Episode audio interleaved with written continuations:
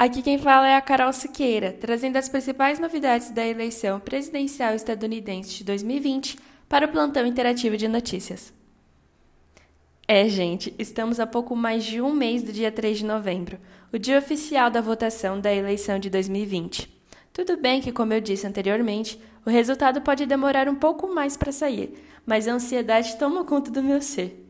Isso porque as pesquisas estão acirradas. Apesar de Biden estar a 7,3 pontos percentuais à frente de Trump, o presidente republicano tem apoio crescente em estados chaves como a Flórida, que possui 29 delegados. O Facebook já havia dito que iria lançar medidas agressivas e excepcionais para restringir a circulação de conteúdo na rede social se a eleição presidencial dos Estados Unidos de novembro se transformasse no caos ou em violenta agitação cívica. E agora, a plataforma disse que planeja lançar em outubro o projeto conhecido como Conselho de Supervisão do Facebook. A necessidade da criação deste conselho surgiu quando foi constatado que a rede social estava, e ainda está, sendo utilizada por grupos de má-fé que planejam ações e propagam ideais de ódio na plataforma. O Facebook foi vinculado ao crescimento do violento movimento Bugalu, que é de extrema direita nos Estados Unidos além de diversas outras organizações de mesmo viés violento. Mas o que mais pressionou a rede a tomar alguma medida foi a polêmica de que a Rússia interferiu nas eleições presidenciais estadunidenses de 2016, utilizando perfis no Facebook. Eu também já falei sobre a interferência internacional da Rússia nas eleições dos Estados Unidos em uma matéria no Medium. E a propósito, podemos fazer um paralelo com outro texto publicado recentemente sobre teorias de conspiração. Na matéria, eu cito o filme Haters, da Netflix, que faz uma conexão bacana com esses acontecimentos recentes. Retornando agora às notícias, o presidente Trump confirmou em seu Twitter que irá anunciar o seu, ou melhor, a sua indicada para ocupar a vaga deixada pela juíza RBG na Suprema Corte ainda este sábado.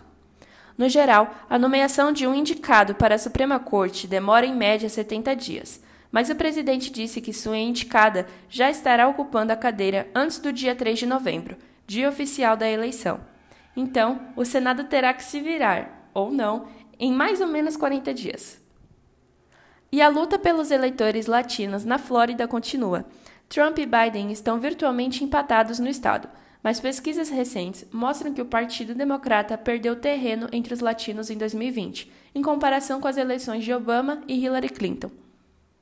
O ex-conselheiro sênior de Trump em 2016, A.G. Delgado, disse que o eleitorado latino teme o socialismo que o fizeram deixar seus países de origem, como Cuba, e por isso apoiam Trump, candidato que fez uma campanha de medo extremo, segundo o A.G. Abre aspas. As coisas que você ouve saindo das ondas de rádio republicanas são altamente preocupantes. Fecha aspas. A fala de Delgado representa como a campanha republicana se torna potencialmente manipuladora, propagando teorias de conspiração, visto que não há provas de que Biden será um socialista se chegasse à Casa Branca. Já na questão de transferência de poder, Donald Trump não está muito feliz com a probabilidade de Biden ser eleito. Inclusive, ele tem certeza de que isso não ocorrerá. Quando questionado se ele se comprometeria a transferir o poder, o presidente disse, aspas, você sabe que eu venho reclamando das cédulas fortemente e que elas são um desastre. Livrem-se das cédulas e vocês terão uma vida muito pacífica. E não haverá transferência, francamente. Haverá uma continuação. Fecha aspas. As cédulas que o presidente Trump se referia nessa fala são as cédulas enviadas por correspondência, aquele método de votação muito criticado pelo presidente. Após essa situação de resistência de Donald Trump em transferir o poder, se fosse o caso, o líder da maioria do Senado, Mitch McConnell, se pronunciou em seu Twitter, não nomeando a indireta Trump, é óbvio. Mitch afirmou que a transferência do poder continuaria como de costume, escrevendo em seu perfil, aspas, o vencedor da eleição de 3 de novembro será inaugurado em 20 de janeiro. Haverá uma transição ordenada, assim como houve a cada quatro anos desde 1792. Fecha aspas. Bom, por hoje é só, gente. Não esqueçam de seguir o PIN nas redes sociais e aqui no Spotify. Tchau, tchau.